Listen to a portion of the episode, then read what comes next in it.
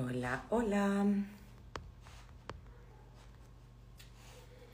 Inversiones en tiempos de alta volatilidad. Espérense, déjenme pinear el comentario, el título. hola Andy, hola Nico, hola Valdés Vega, espérense, hola Nelson. Ya, no me empiecen a pedir estar personas que no tienen que estar.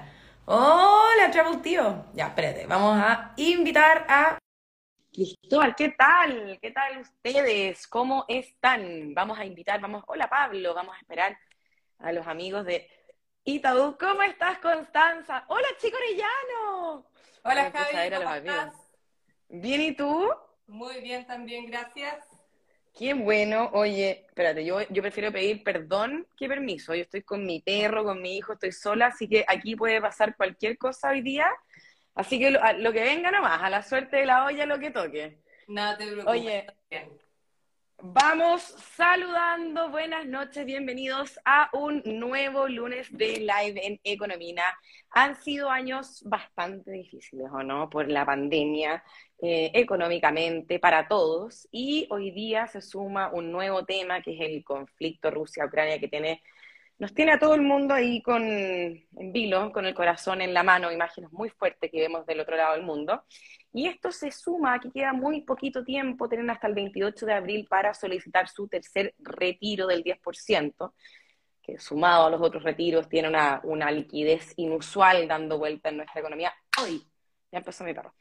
Eh, y para ayudarlos a tomar buenas decisiones más informadas sobre qué hacer con su plata, quisimos hacer este live eh, sobre inversiones en tiempos de alta volatilidad. Así que ahí, sin más preámbulo, les quiero presentar a nuestra invitada de la noche. Se llama Constanza Sánchez y es gerente comercial de inversiones de Itaú Chile. Buenas noches, Constanza. ¿Cómo estás? Muchas gracias por venir.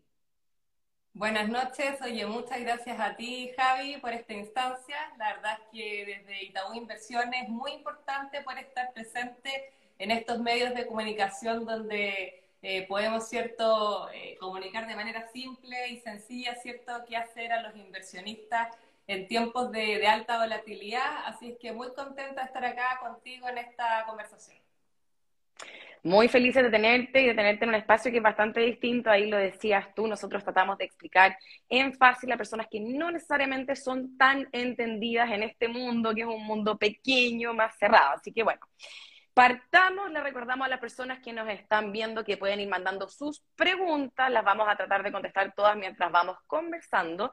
Y si no alcanzamos a responder sus preguntas, no las alcanzo a leer porque se me pasan muchas no es de mala, me pueden mandar un interno a mí o a Itaú y después podemos responder después del live. Partamos entonces, eh, Constanza, entremos en materia. Yo quiero pedirte primero que hagamos una cosa más pedagógica y que repasemos los perfiles de inversión, porque uno tiene que conocer su perfil de inversión primero antes de encontrar qué instrumento de inversión le conviene, le funciona y etcétera y mucha gente no lo conoce. Entonces, es muy difícil eh, dar el primer paso en el mundo de las inversiones si es que no conocemos qué tipo de inversionistas somos. No, de todas maneras.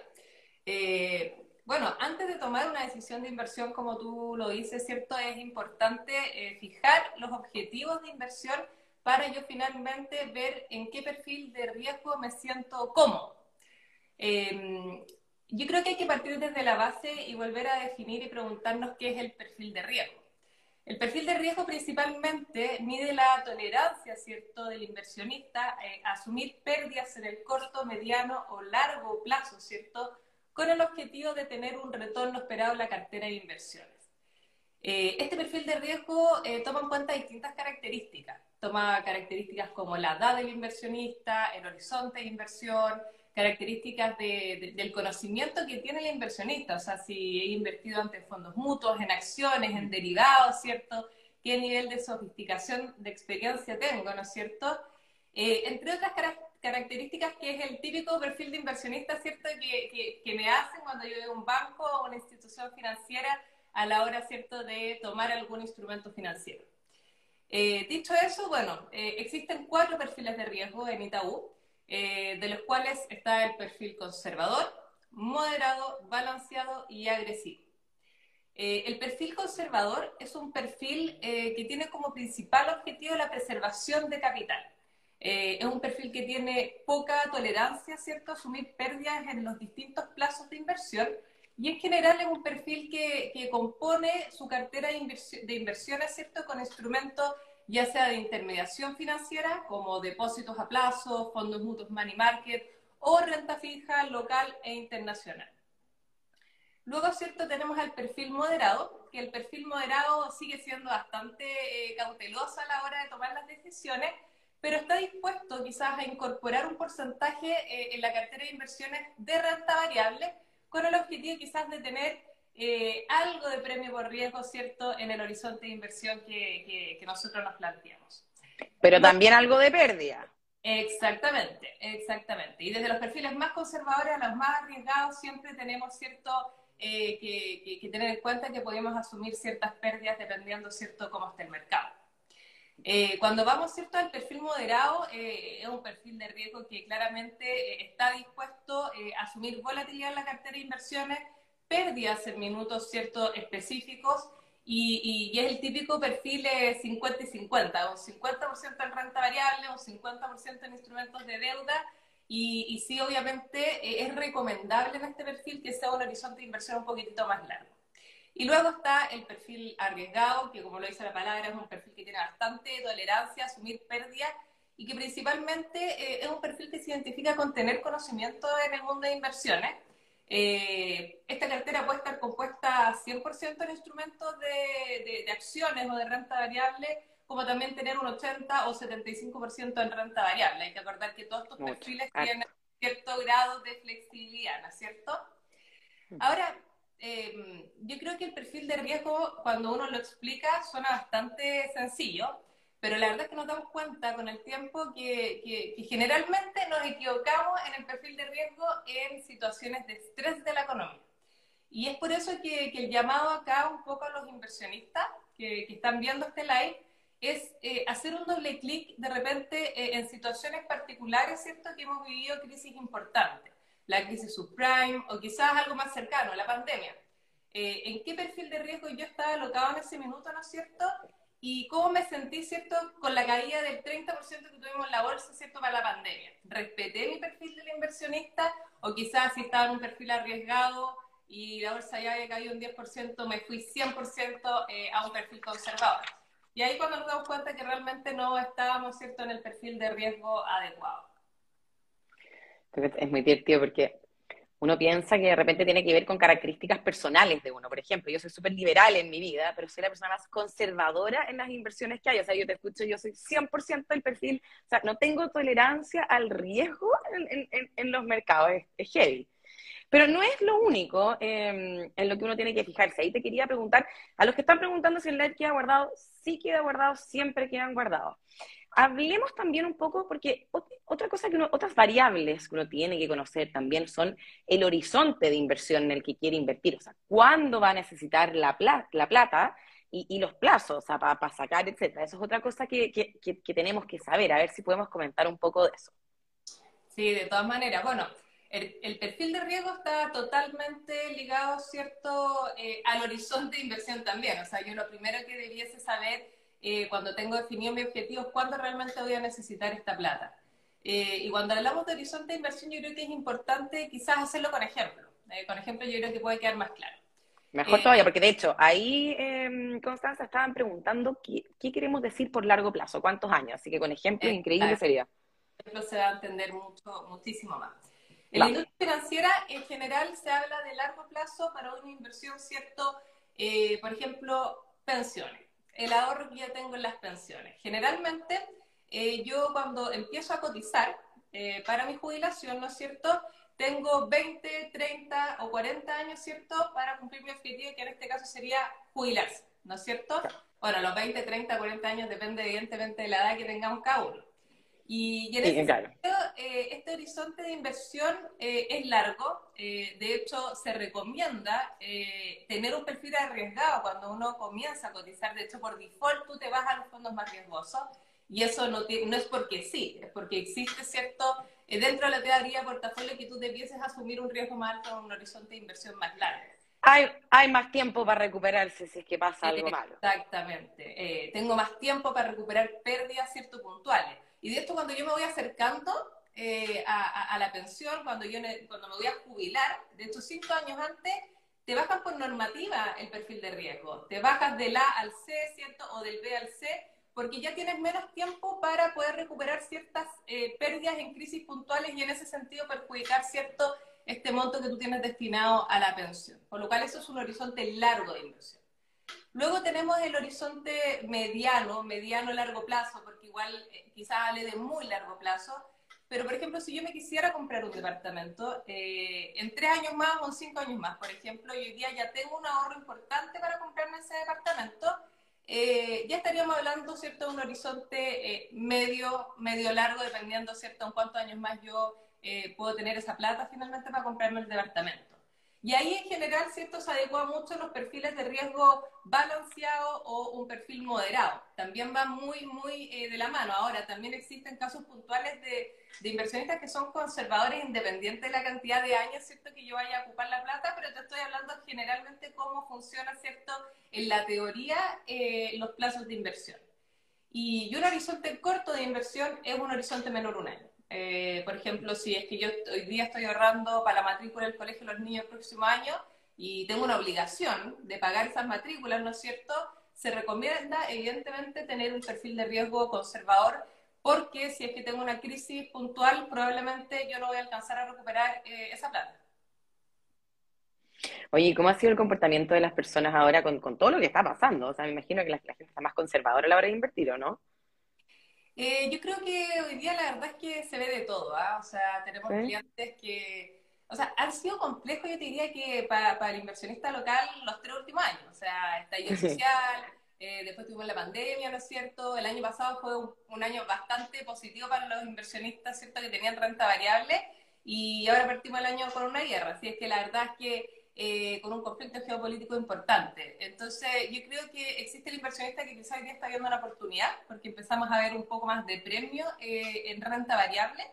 Eh, en general, los inversionistas también están un poco más cautelosos a la hora de invertir platas nuevas, que quizás podemos ahondar un poquito más en eso adelante. Sí, sí, vamos a hablar de eso. Y obviamente nervioso porque, porque uno nunca sabe en estas crisis cuánto tiempo, ¿cierto?, van a durar. Eh, y uno realmente ve que baja y baja el saldo, ¿cierto? Y dice, pucha, quizás me voy y me cambio de perfil nomás y me voy a un perfil más conservador.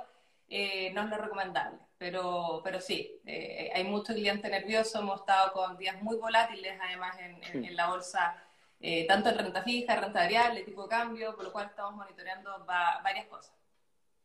Ya vamos a hablar de inversiones propiamente tal un poco más adelante. Bueno, partimos el año, en verdad el año parte en enero, pero oficialmente el año parte como en marzo, por eso el famoso comercial desapareció marzo de Fernando Larraín, porque ahora es cuando uno empieza a ver todo, en el verano uno se relaja y ahora real partimos.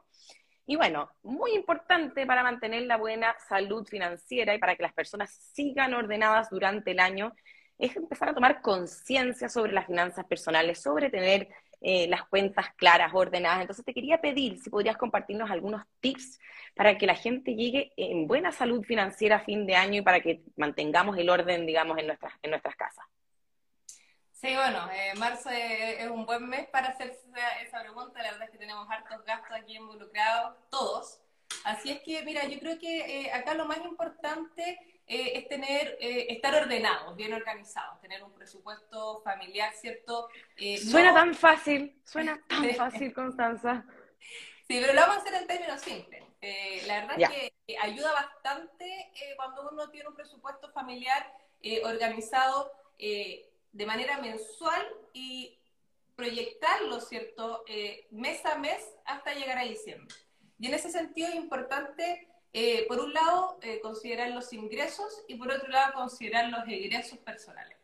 Eh, por parte de los ingresos, siempre hay que partir desde la base, ¿cierto? Bueno, si soy dependiente o independiente, el sueldo fijo, hacer un, un doble clic si es que tengo sueldo variable, ¿no es cierto? Y ponerme a proyectar mes a mes, ¿cierto? ¿Cuáles deberían ser mis ingresos? Porque muchas veces las personas que tienen sueldo variable tenemos meses puntuales que tenemos un ingreso adicional y que es importante tenerlo eh, en consideración. Luego, también hay que tener en consideración, por ejemplo, si es que tengo la suerte de tener una devolución de impuestos eh, durante el mes de abril. Debiese también dejarlo, ¿cierto?, considerado en el mes que voy a recibir esa devolución y por cuánto. También si es que tengo acciones, soy un perfil arriesgado y tengo acciones que son dividenderas, debiese considerar también los dividendos, ¿cierto?, que yo voy a percibir durante el año. Y si es que tengo propiedades, evidentemente el concepto de rentas que vaya teniendo mes a mes debiese considerarlo por el lado de los ingresos. Ahora, acá podría enumerar muchos ítems, pero la verdad es que acá cada, peso que sea un ingreso es muy importante considerarlo en este balance. Real, real que en el mundo de las inversiones el cada peso cuenta es súper cierto.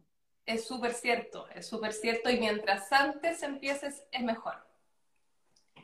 Ahora, por el lado de, los egresos, eh, es importante considerar, bueno, los gastos fijos, ¿cierto? Que uno tiene mes a mes en su casa, considerar los créditos hipotecarios, créditos de consumo, créditos de auto, y acá hacer un doble clic que, que, los créditos, hoy día no estamos en una muy buena situación, pero, pero el año 2019, ¿cierto? Era un muy buen minuto para renegociar, ¿cierto? Las tasas de crédito hipotecario, por lo cual hay que tener muy presente las fechas de vencimiento de, estos créditos y, cuáles son las tasas, ¿cierto?, que están asociadas a estos créditos. Por otro lado, ¿cierto?, si es que tengo que pagar impuestos, también lo debiese considerar en la parte de los egresos y eh, gastos extras en meses puntuales. Marzo es un mes puntual, o sea, pagamos la patente del auto, el seguro no, la matrícula. SOAP, todo, todo, todo, todo. O sea, realmente es un mes de, de mucho gasto. Y a encima que nos fuimos de vacaciones, probablemente algo más gastamos durante las vacaciones que tenemos que pagarlas durante marzo. Así es que todos estos gastos extras, tenerlos considerados eh, y, bien alocados en los meses correspondientes. Y finalmente aquí, eh, algo que no hacemos, que yo creo que la mayoría de nosotros no hacemos, es este eh, gasto inesperado que de repente tenemos en mm. meses puntuales. O sea, por ejemplo, si me echo a perder la lavadora y el técnico me va a cobrar 200 mil pesos por arreglarle, y que me va a tener que ir a comprar mm. una nueva lavadora. O tengo que llevar el perro al veterinario y quizá me salió eh, bastante caro. Entonces, en este sentido, ya teniendo considerado el balance de mis ingresos, de mis egresos, eh, puedo ver, ¿cierto?, si es que tengo algún delta para poder destinar a ahorros. Espérate, espérate que te interrumpa antes de que sigamos con estos tips, porque ahí de hecho un usuario, Nelson Medina, está diciendo algo que es muy cierto, y para complementar lo que te decís de los gastos y también de los ingresos, que todo cuenta. Yo te voy a dar dos ejemplos de algo súper súper eh, certero que tú dijiste. Hay gastos que uno no tiene idea. O sea, por ejemplo, el otro día yo me metí a hay que las cuentas por servicio, de streaming, que uno contrata y contrata planes en, las tarjetas de crédito y no sabe ni qué paga.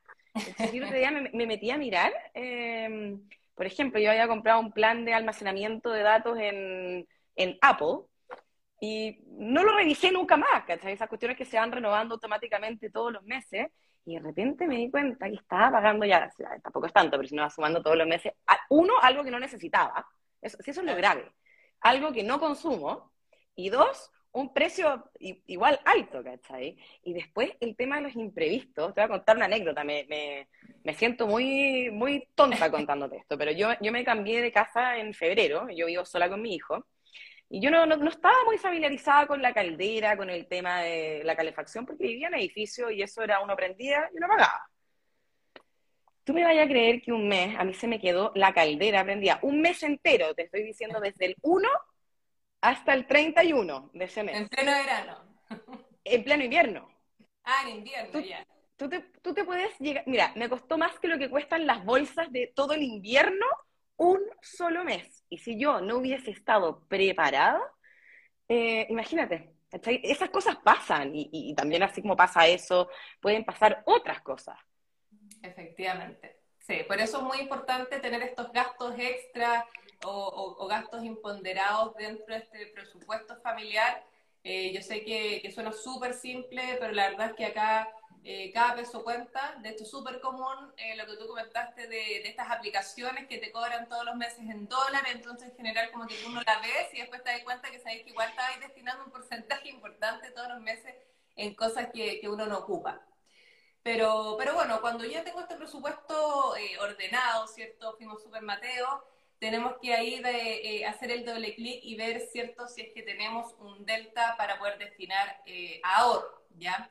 Eh, y ese ahorro, evidentemente, hay que preguntarse el objetivo de inversión, el plazo de inversión y poder adecuarlo al perfil de riesgo Y acá vuelvo a insistir, mientras antes comencemos a ahorrar, ¿cierto? De todas maneras vas a cumplir tu objetivo mucho antes de lo previsto. Bueno, digamos que las personas tienen ahí un delta para poder ahorrar e invertir. Vamos con la pregunta del millón, posiblemente porque todos están viendo este live esta noche, porque ya lo decíamos antes, han sido momentos bastante turbulentos en los mercados últimamente. Está todo el mundo buscando dónde invertir, así que ahí te hago, hola Cookie, dicen, ahí parece que te dicen Cookie. Te hago, te hago la pregunta, Cookie, ¿Dónde conviene invertir en el contexto actual en el que, ojo, también están pasando hartas cosas en Chile? O sea, convengamos en que tuvimos un cambio de gobierno hace literal dos días, así que ahí te escuchamos. Sí, es una muy buena pregunta, eh, es una pregunta que nos hacen todos los días los inversionistas. Me imagino, pobrecita, de nuevo. y yo creo que es importante, ¿cierto?, separar, eh, separar esta pregunta eh, en dos, en dos partes. por un lado, el inversionista que ya está invertido y el inversionista que quiere platas nuevas, liquidez, ¿no es cierto? En el caso del cliente que ya está invertido, eh, nosotros somos de la idea y con mucha convicción de respetar el perfil de riesgo eh, eh, en el cual, ¿cierto?, nosotros asumimos en el minuto de invertir. Principalmente porque hemos tenido correcciones importantes, o sea, tenemos correcciones cercanas a un 12% en lo que es renta variable y una volatilidad... A ver, espérate, me confundí me confundí. En el fondo, el perfil que tienen, no en contextos turbulentos, en, momentos normales, en el momento que. Bueno, no, se sienten ni bien mal. no, no te preocupes. Eh, en el fondo, acá te separé un poco la, la, la, respuesta en dos. El cliente que ya está invertido. Yo estoy invertido, ya probablemente caí, ¿cierto? Un 2% en renta variable. Eh, sigo con mi perfil de riesgo, ¿cierto? Quizá un perfil moderado, balanceado, agresivo, etcétera. Acá la, la recomendación es respetar el perfil de riesgo. Ya, o sea, no tomar eh, decisiones eh, realmente de la guata, ¿cierto? Y cambiar de manera radical el perfil de riesgo porque no es primera vez eh, acá, ¿cierto?, que nosotros vivimos crisis eh, a nivel global. Hemos vivido guerras, hemos vivido pandemias, hemos vivido, ¿cierto?, crisis sociales. Y, y, la verdad es que siempre vemos que en el largo plazo estas inversiones se recuperan. Y, la verdad es que esto de hacer un market timing o tratar de llegar a tiempo en la, en la, recuperación y desinvertirse, ¿cierto?, en la caída, eh, en la teoría es prácticamente imposible. ¿ya? Pero, en la práctica es muy difícil no tomar esas decisiones emocionales cuando uno ve que está perdiendo plata, que está... ¿Sabes? No, es súper complejo. De hecho, yo creo que ahí el asesor de inversiones tiene un trabajo que, que, que es de contención, ¿cierto? Y, al final lo que uno más quiere es que el cliente tome la decisión eh, lo más racional posible, pero sabiendo que el cliente está nervioso. Si esto es, ojo, para, todos es un contexto que es difícil tomar el respetar el perfil, pero, pero la historia y la teoría, ¿cierto?, nos dice que respetar el perfil de riesgo en, crisis puntuales es la mejor decisión que tú puedes tomar. Eh, estas crisis en general se recuperan en B, en B corta, eh, por lo cual es muy probable que tú eh, en el mediano plazo ya vayas recuperando la inversión, ¿cierto? Y quizás estés arriba también. Entonces, eh, nosotros creemos que la mejor decisión en ese sentido es respetar el perfil. Ahora, es distinto, sí, para platas nuevas, y, no tan distinto, distinto y no tan distinto. Eh, porque desde, Itaú nosotros creemos que el perfil de riesgo siempre, si está bien definido, uno lo debe respetar. Es decir, invertir en la cartera acorde al perfil de riesgo que nosotros estamos recomendando. Sin embargo, si el inversionista hoy día está en un periodo de, wait and see, es decir, como esperar un poco para ver lo que pasa, pues hay que igual está todo súper movido, quiero esperar, eh, yo creo que hoy día tenemos eh, instrumentos que son atractivos a nivel local eh, para esperar, ¿cierto?, que las bolsas de cierta forma estén un poco más estables. Y acá me voy un poco a los instrumentos de deuda de, de corta duración. O sea, hoy día, por ejemplo, un depósito a plazo en la banca en general está dando mensualmente entre un 0,48 a un 0,5% mensual. Eh, retornos que no veíamos hace muchísimo tiempo en depósito a plazo. Eh, y de hecho, cuando nosotros hemos visto ya, hoy día estamos en una tasa política monetaria de un 5,5%, mm. también empezamos a ver un poco más atractivos los fondos mutuos money market y también los fondos mutuos de deuda eh, con duración de 3 a 5 años, ya que el devengo, ¿cierto?, se, se está, se está volviendo un poquitito más atractivo.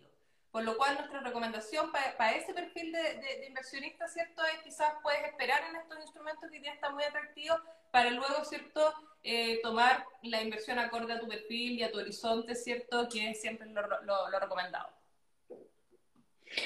Háblame un poquito de estos instrumentos, porque no todo el mundo los conoce. De hecho, alguien por ahí dijo que estaba pensando invertir y preguntaban si los depósitos a plazo son riesgosos. No, de hecho el, depósito a plazo es el instrumento menos riesgoso que eh, existe finalmente para invertir. O sea, es una tasa conocida. Eh, yo sé que al final del periodo de la inversión voy a recibir ese porcentaje. Eh, por lo cual, si es que yo me voy desde los instrumentos de deuda, desde lo más conservador, es el depósito a plazo, money market, y de ahí ya me voy saltando instrumentos de deuda menor un año, y ya el instrumento de deuda que tiene una mayor duración evidentemente va asumiendo un riesgo, riesgo de duración eh, de, los papeles que componen finalmente eh, los fondos. Vamos a un par de preguntas, porque si no hacemos las preguntas que nos están haciendo en vivo y después seguimos con nuestra conversación respecto un poco más a la visión que tienen. Eh, ya, ya está terminando el primer trimestre, no dice el año está partiendo, pero en realidad el primer trimestre está terminando. Así que vamos después con eso. Ahí estaban preguntando, ¿recomiendan renta variable en Chile o en el extranjero, eh, teniendo en cuenta el contexto actual? Bueno, nosotros, eh, de hecho, esa, respuesta eh, va, con la visión, ¿ah? pero pero nosotros en general hoy día, eh, en lo que es mercado eh, local de renta fija, estamos teniendo una preferencia eh, en renta fija local, por lo que mencioné anteriormente. hoy día está una tasa política monetaria atractiva para instrumentos de corta duración, en donde no tengo que asumir un riesgo demasiado alto para obtener un retorno que hoy día la verdad es bastante atractivo. ¿ya? Ahora, si es que me voy a mercados eh, de renta variable, nosotros seguimos hoy día eh, privilegiando mercados desarrollados versus mercados emergentes, principalmente porque en escenarios de incertidumbre, ¿cierto? Los mercados emergentes eh, tienen menos tolerancia, ¿cierto?, a, a, las volatilidades, ¿cierto?, en el corto y en el mediano plazo. entonces, en ese sentido, mercados desarrollados como Estados Unidos, ¿cierto?, son mercados, ¿cierto?, que hoy día tenemos bien posicionados en las carteras de inversión y ahí yo creo que es importante también hacer un doble clic a qué sectores eh, de los mercados mm. desarrollados yo debías invertir, ¿ah? que, eso es re importante tener en consideración. O sea, eh, estamos en un escenario de alza de tasa a nivel global, estamos en un escenario de alza a nivel local, y, eso efectivamente me repercute bastante más a todo lo que es el sector más tecnológico, ¿cierto? El sector que, que, que funciona más endeudado, eh, más que el sector que nosotros denominamos el sector value, que es un sector finalmente que que no funciona eh, las empresas con endeudamiento. Entonces, en ese sentido, seguimos con esta visión de estar eh, sobreponderando mercados desarrollados versus emergentes y en la parte de renta fija, eh, en la parte corta, porque la verdad es que si uno ve, de hecho, la, las tasas están bastante planas, entonces si yo me voy a duraciones largas, donde debiese tener un premio por, por ese riesgo, cierta duración, hoy día no se está viendo. Perfecto. Oye, mira, ahí Manuel Finance, yo no sé, no sé si está bien este dato, pero respecto a lo que tú decías de las recuperaciones, que la historia demuestra que en el fondo lo que cae, se recupera. Decía, el S&P 500 desde 1982 a la fecha ha rendido, ha rendido 9.900% con todas las crisis en esos años. No, sí, efectivamente, si uno ve el, S&P eh, los 10 últimos años, 20 últimos años, 30, la verdad es que, que, que, es impresionante. O sea, uno dice, ¿por qué no estoy invertido 100% en el S&P? Eh, pero la teoría es que el S&P muchas veces también, o sea, recordemos para la pandemia, si la pandemia fue reciente, fue hace dos años y medio atrás, eh, y la bolsa corrigió un 30%, eh, todavía me acuerdo, en marzo, y en junio ya estábamos con los mercados planos ya tirados para positivo, por lo cual eso no quiere decir, eso no quiere decir que aquí a junio probablemente los mercados estén positivos, quizás hay conflictos que duran un poco más, ¿cierto?, la recuperación, pero está súper comprobado que en el largo plazo, ¿cierto? Eh, eh, es bueno mantenerse en el perfil que, que, tú finalmente elegiste. Buen dato ahí te tiraste, Manuel Finance. invertir en dólares, ¿qué opina? Las inversiones en dólares. Bueno, yo creo que las inversiones en dólares sido una tendencia importante. Yo creo que desde, bueno, desde el estallido social. Eh, mm. Y acá yo creo que Qué bueno hablar un poco. Espérate, de hecho, lo podríamos ligar a otra pregunta que yo te tenía, porque el año pasado fue récord en términos de aperturas de cuentas corrientes en dólar. Entonces podríamos linkar, ¿por qué, la gente se está dolarizando tanto? Y ahí tu visión sobre. Explícanos un poco por qué está pasando esto y, tu visión en el fondo sobre la inversión propiamente tal. Sí. es, una, es una muy buena pregunta y quizás la respuesta sea un poco larga. Pero, pero... Tenemos todo el tiempo del mundo. No todo el tiempo del mundo, pero tenemos por lo menos media hora más. Ya. Mira, yo creo que es importante eh, contextualizar cómo estaba el inversionista local invertido antes del estallido social, ¿ya? Y en este sentido yo creo que hay tres características importantes a mencionar. El inversionista local tenía un sesgo local en Chile importante. De hecho, si tú veías un poco cómo estaban las carteras posicionadas, casi un 70% de las carteras estaban en inversiones locales. Eh, para todo tipo de inversionistas. Eh, de hecho, teníamos una inversión acá en Chile bastante estable, con una visión a largo plazo, con poco riesgo de crédito para el cliente conservador. La verdad es que era una maravilla porque tenía UF más 2, UF más 3 y dos meses al año, con suerte, eh, tenía ciertos meses eh, negativos.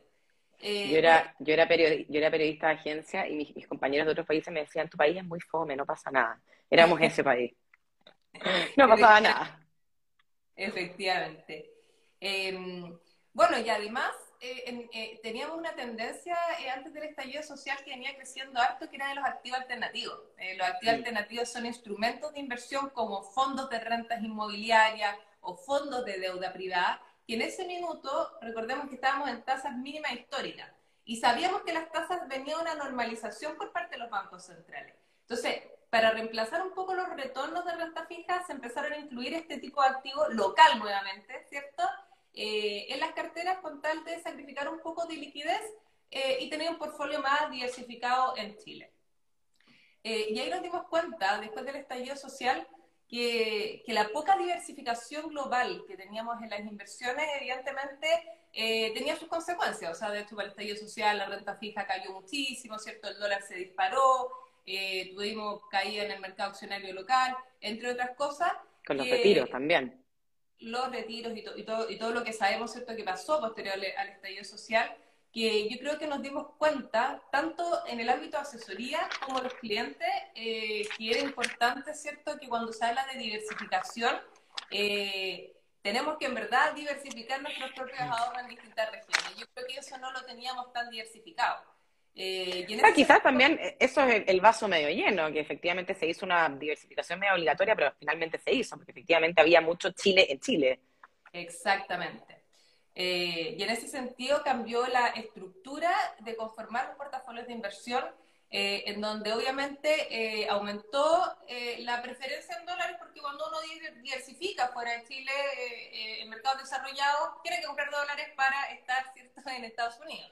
Eh, y por otro lado, ¿cierto? Bueno, evidentemente el estallido social trajo incertidumbre y la incertidumbre, eh, la trajo consigo misma también eh, un aumento en preferencia en dólares. Hay que acordarse que el dólar es una moneda dura, una moneda, ¿cierto?, de refugio. Por lo cual yo te diría que esas fueron las dos principales razones por las cuales hemos visto una tendencia en dólares que, que se vio bien marcada. De hecho, durante el año 2019, bueno, lo seguimos viendo hasta el día de hoy.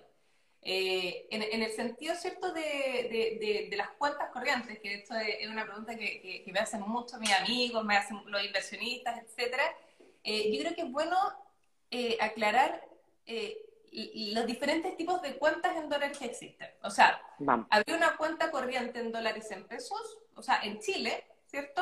Es muy distinto que habría una cuenta corriente con jurisdicción fuera de Chile o también es muy distinto tener una cuenta de inversión a través de una plataforma internacional. Entonces ya habiendo separado estos tres mundos, eh, hoy día para abrir una cuenta corriente... A ver, espérate, repasemos los tres mundos. Tenemos la cuenta corriente en dólares en Chile, ¿cierto? Tenemos la cuenta corriente en dólares fuera de Chile, es decir, una cuenta domiciliada en otro país. Exactamente, domiciliada en otro país. Eh, y tenemos cuentas de inversión, ¿cierto?, a través de plataformas internacionales, ya que eso no es una cuenta corriente, es una cuenta de inversión que tiene algunos beneficios eh, para poder retirar cierto plata a través de tarjetas de débito, entre otras cosas. Pershing. Pershing es una. Y de hecho, súper, súper conocida hoy día eh, eh, en Chile y en el mundo, la verdad. Es una, una plataforma bastante amigable en ese sentido. Em, para abrir una cuenta corriente eh, en dólares en Chile, eh, que, efectivamente ha habido una demanda alta, eh, simplemente yo tengo que tener una cuenta corriente en pesos y solicitar una cuenta corriente en dólares al ejecutivo de, cuenta que yo tenga en el banco correspondiente. Eh, y en ese sentido, los bancos también han flexibilizado cierto esta apertura de cuentas corrientes en dólares, porque si tú te vas hace tres años atrás, te pedían que tú tuvieras ingresos en dólares, egresos en dólares, y hoy día la verdad es que la cuenta corriente en dólares se ocupa mucho porque yo tengo inversiones en dólares, y si yo quiero rescatar esta plata, yo no la quiero pasar a pesos, yo quiero tener una cuenta de destino para tener estos dólares, ¿ya? Y para eso principalmente se ocupa esta cuenta corriente en dólares en Chile. Luego, em, que también eh, existe harta demanda hasta el día de hoy, eh, son las cuentas corrientes con jurisdicción fuera de Chile. Eh, las cuentas corrientes en Miami son como las más conocidas porque casi todos los bancos tienen acuerdo para poder abrir cuentas afuera. Ahora, una cuenta corriente fuera de Chile no es tan fácil como una cuenta corriente en Chile. De hecho, los requisitos o los tickets mínimos para poder abrir una cuenta corriente afuera son bastante altos. O sea, estamos hablando de 500 mil dólares, un millón de dólares, por lo cual es poco accesible eh, eh, en el día a día. Em, ahora, esas cuentas corrientes tienen eh, distintas funciones. O sea, tú puedes tener esa cuenta corriente, por ejemplo, porque quieres llevar dólares para Estados Unidos y comprarte quizás una... Eso te quería preguntar. ¿Eso lo hacen personas con qué objetivo? Diría que son dos principales. Tenemos el inversionista que abre la cuenta porque, por ejemplo, quiere comprar una propiedad en Miami, ya que de hecho fue una tendencia bien fuerte el año pasado. Para eso yo abro una cuenta corriente, eh, puedo pedir un crédito eh, en Estados Unidos, ¿no es cierto? Y comprarme la propiedad, ¿cierto? Finalmente, eh, donde, donde yo elija comprarla. Pero también esta cuenta corriente puede tener la función de tener una cuenta corriente ligada a una cuenta de inversión, es decir, a una cartera de inversiones que está domiciliada en Estados Unidos, con jurisdicción en Estados Unidos y tengo una oferta bastante amplia para invertir, ¿cierto?, a través de, de, Miami o, no solamente Miami, eso también está Suiza, hay distintas plataformas, ¿cierto?, que hoy día están eh, abocadas principalmente al segmento más de alto patrimonio eh, en Chile. Y luego están eh, las cuentas de inversión a través de plataformas internacionales, que en ese sentido, eh, acá en Chile hay muchísimas. Eh, yo voy a hablar de Perchin en particular, porque es una plataforma que conozco bastante, pero finalmente es una plataforma que te permite custodiar tus inversiones fuera de Chile, en este caso en el Bank of Nueva York, a través de tickets un poquitito más accesibles, es decir, desde 30 mil dólares, 50 mil dólares, hay otras plataformas, de hecho, que te piden menos requisitos de inversión. Es como para los que no podemos abrir una cuenta eh, corriente en dólares. Exacto, exacto. me, incluyo, me incluyo dentro de ese tramo de personas.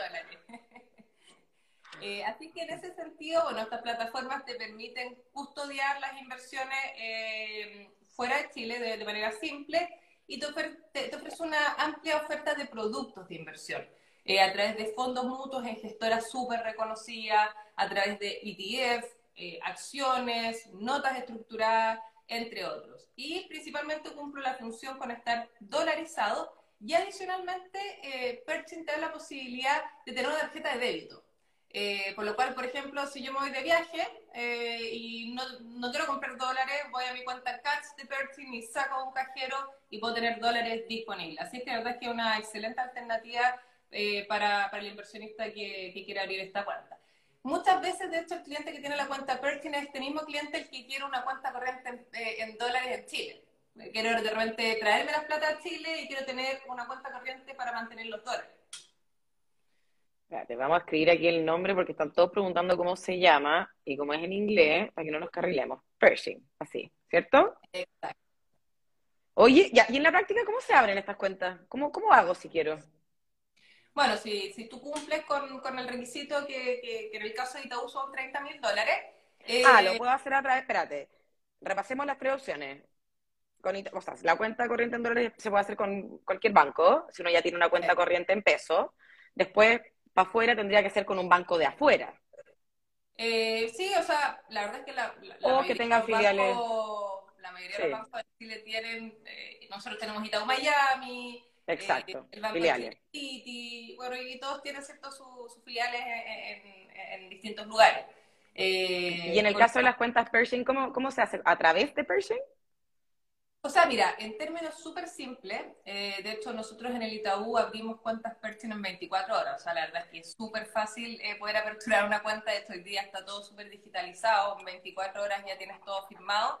Eh, y bueno, si tengo pesos, lo primero que tengo que hacer, ¿cierto? Una vez que ya estoy enrolado en la corredora bolsa, ya firmé los documentos de Perchin, no tengo que ser US person, ya que era un requisito importante, no tengo ah, que ser norteamericano, ¿cierto? Eso es una exigencia de Perchin particularmente. Eh, no ser norteamericano es una, una, algo excluyente, o sea, no se puede ser americano. No, nosotros no aperturamos y en verdad la industria en general no apertura eh, a US Person eh, cuentas a través de Perchin. y en ese sentido, bueno, una vez que yo ya tengo enrolado, ¿cierto?, al cliente en este sentido con los documentos firmados en la corredora bolsa y a través de Perchin, yo puedo tener pesos o puedo tener dólares, ¿ya? Si es que tengo pesos, bueno, la corredora bolsa va a cerrar contigo el tipo de cambio, ¿cierto? Y los dólares van a viajar a Estados Unidos en 48 horas, ¿no es cierto? Y luego yo ya puedo tomar una cartera de inversiones acorde a mi perfil de riesgo, horizonte o la recomendación que me haga mi asesor de inversión, ¿ya? Eh, en caso de que yo tenga dólares, eh, cuando uno abre una cuenta Pertin, eh, es una cuenta individual, es a nombre de Javiera, por lo cual tú tienes un número de cuenta, ¿ya? Y si tú tienes esos dólares, por ejemplo, en el Banco Santander, parte cualquier ejemplo, eh, tú puedes hacer un SWIFT, ¿cierto?, a tu cuenta Perchin directamente. Es decir, los dólares desde el Santander vía SWIFT se van directo a tu cuenta Perchin y tú ahí puedes, ¿cierto?, eh, tomar la cartera de inversiones que, que, tú necesites. Para que te hagas una idea, eh, para volver los dólares a Chile, y es una pregunta que te hacen harto, se demora alrededor de cinco días y luego tienes que pasar por pesos o depositártelo en dólares en tu cuenta en dólares que en tu cuenta corriente. Oye, y en la, así en la práctica, práctica, en el detalle, ¿esto se le solicita a un al ejecutivo del banco? Al ejecutivo de inversiones del banco eh, es el que te va a ayudar a aperturar esta, esta cuenta, te va a ayudar con, la, con el cierre del tipo cambio y finalmente con todos los timings que yo te estoy mencionando para poder tener la cuenta lista. Excelente, buenísimo. Oye, eh, si veo sus preguntas, no sean impacientes, no puedo preguntar e interrumpir todo el rato, pero ya vamos a seguir. Ahí me, hacen la pregunta finalmente, ¿conviene o no invertir en dólares hoy? Ahí, Constanza, te preguntan. Ah, yo creo que siempre es importante tener una cartera de inversiones dólares. Eh, Sobre todo considerando lo, lo, que es el dólar, que es un activo refugio aparte. Y un activo súper líquido. Eh, por lo cual eh, la recomendación siempre debiese ser, dependiendo del perfil de inversionista que yo tenga, tener un porcentaje en dólares.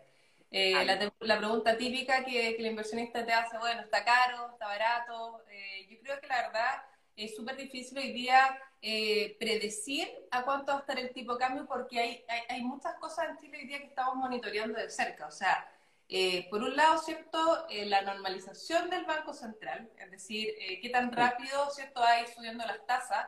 Eh, se prevé, ¿cierto?, que en este mes de marzo tengamos una subida entre un 1,5 o 1,75% de nuestra tasa política monetaria.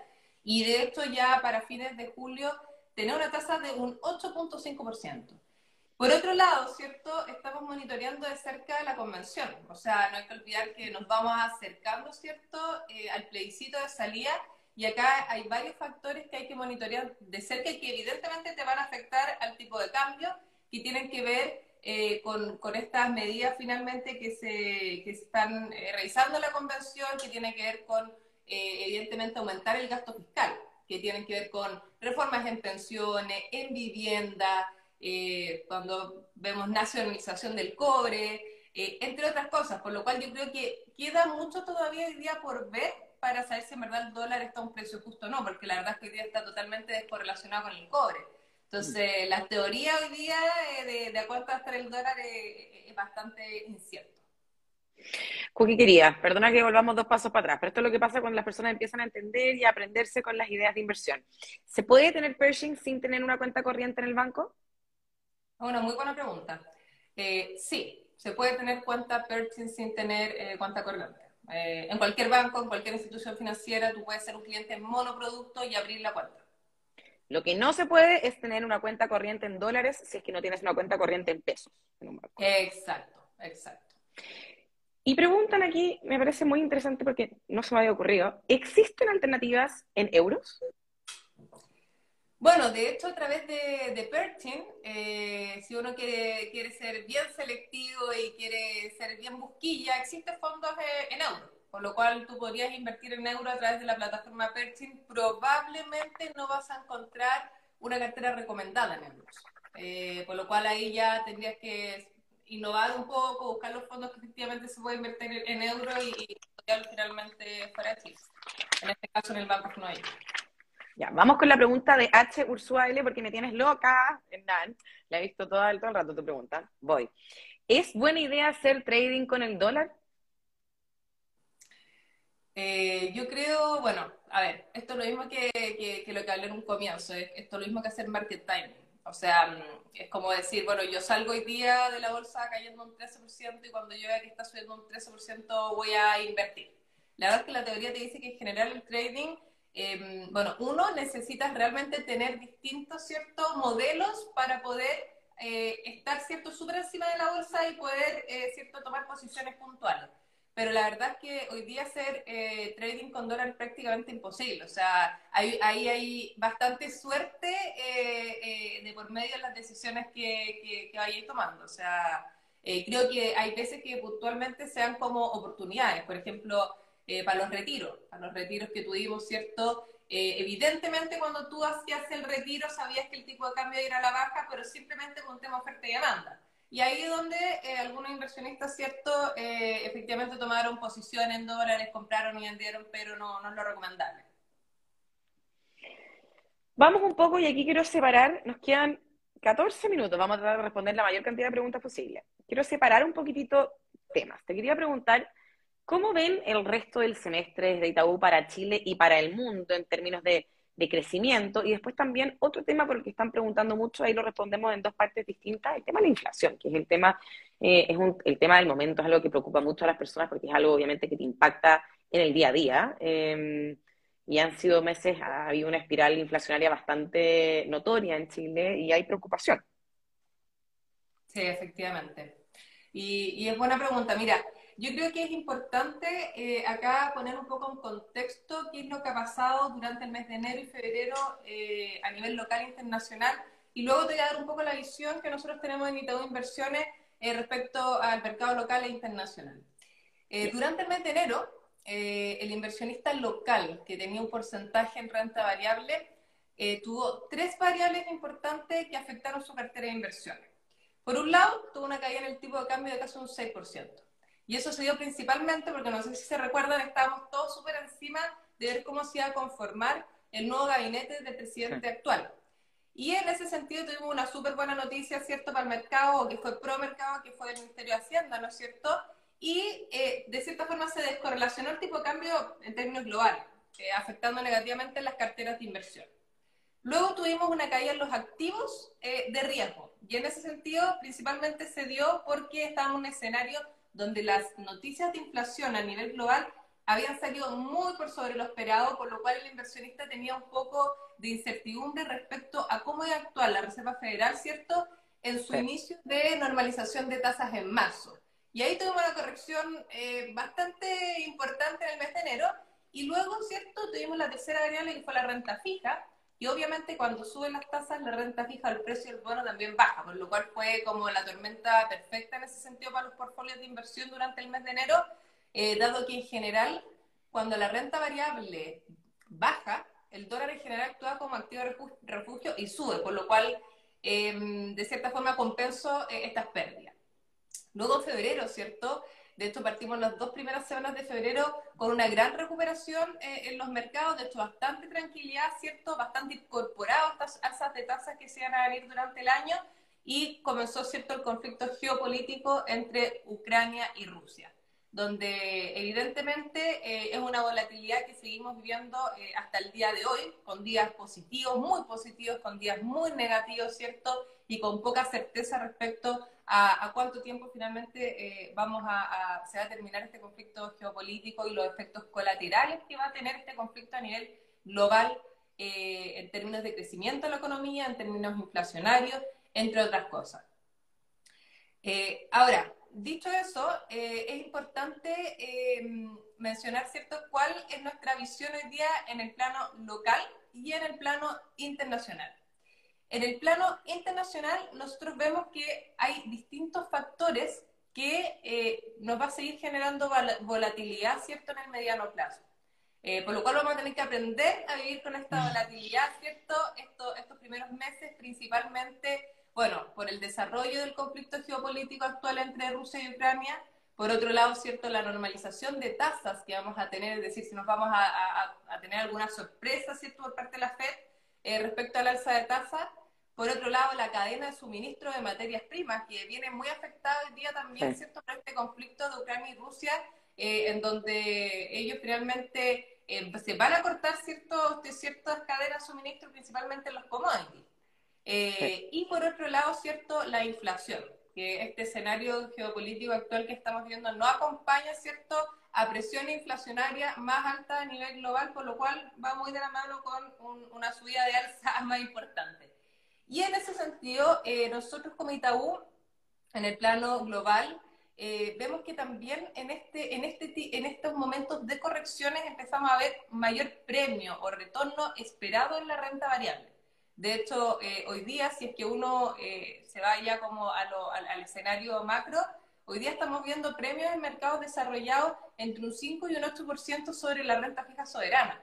Eh, de hecho, en la renta fija o en mercado de crédito se está viendo cierto premio o retorno esperado, ¿cierto? de un 2 o 3% más que la renta fija soberana. Entonces, ahí igual a nosotros nos hace pensar que no debemos modificar mucho la estrategia de inversión que veníamos teniendo, uno puede tener cierta flexibilidad en los porcentajes de inversión respetando el perfil de riesgo. Eh, sin embargo, seguimos hoy día privilegiando mercados desarrollados versus mercados emergentes eh, con, sectores, con sectores más bien seguros, ¿cierto?, dentro de los mercados desarrollados.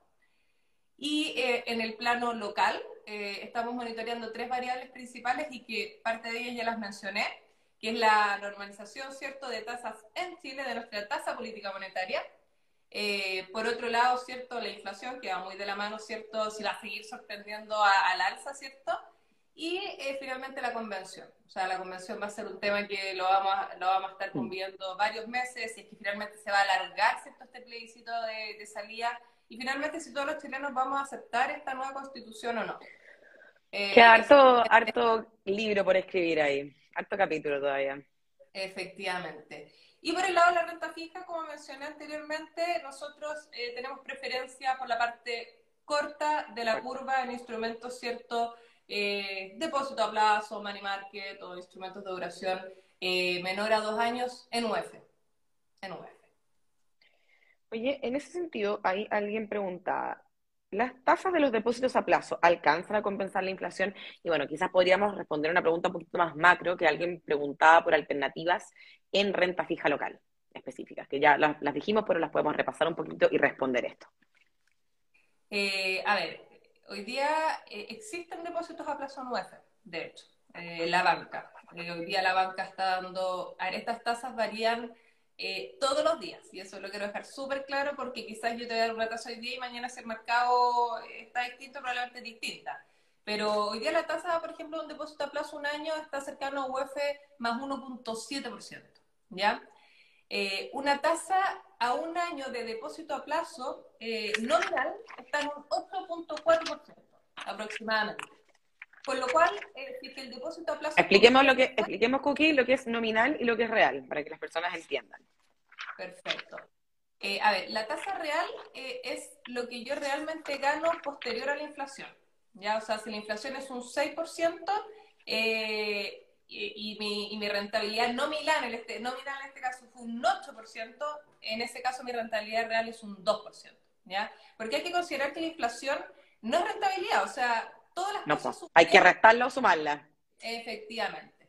Eh, por lo cual, eh, eh, y ahí respondiendo, Itaú sí tiene depósitos en UF a un año, y en ese sentido, em, si es que conviene estar en UF, en depósito a plazo o nominal, eh, está muy parecida a las tasas. ¿ya? Con lo cual, evidentemente, yo quizás, si sé que el escenario inflacionario puede ser más alto, siempre tener UF en el portfolio de inversiones asegurado creo que, es bueno. Las dos alternativas son atractivas. Perfecto. Oye, vamos llegando al final de nuestro live, pero quiero, antes de que terminemos, y concuerdo mucho con lo que están diciendo ahí todas las personas que nos están viendo, que qué tremenda invitada, te pasaste muy pedagógica, eh, he quedado muy sorprendida, te felicito.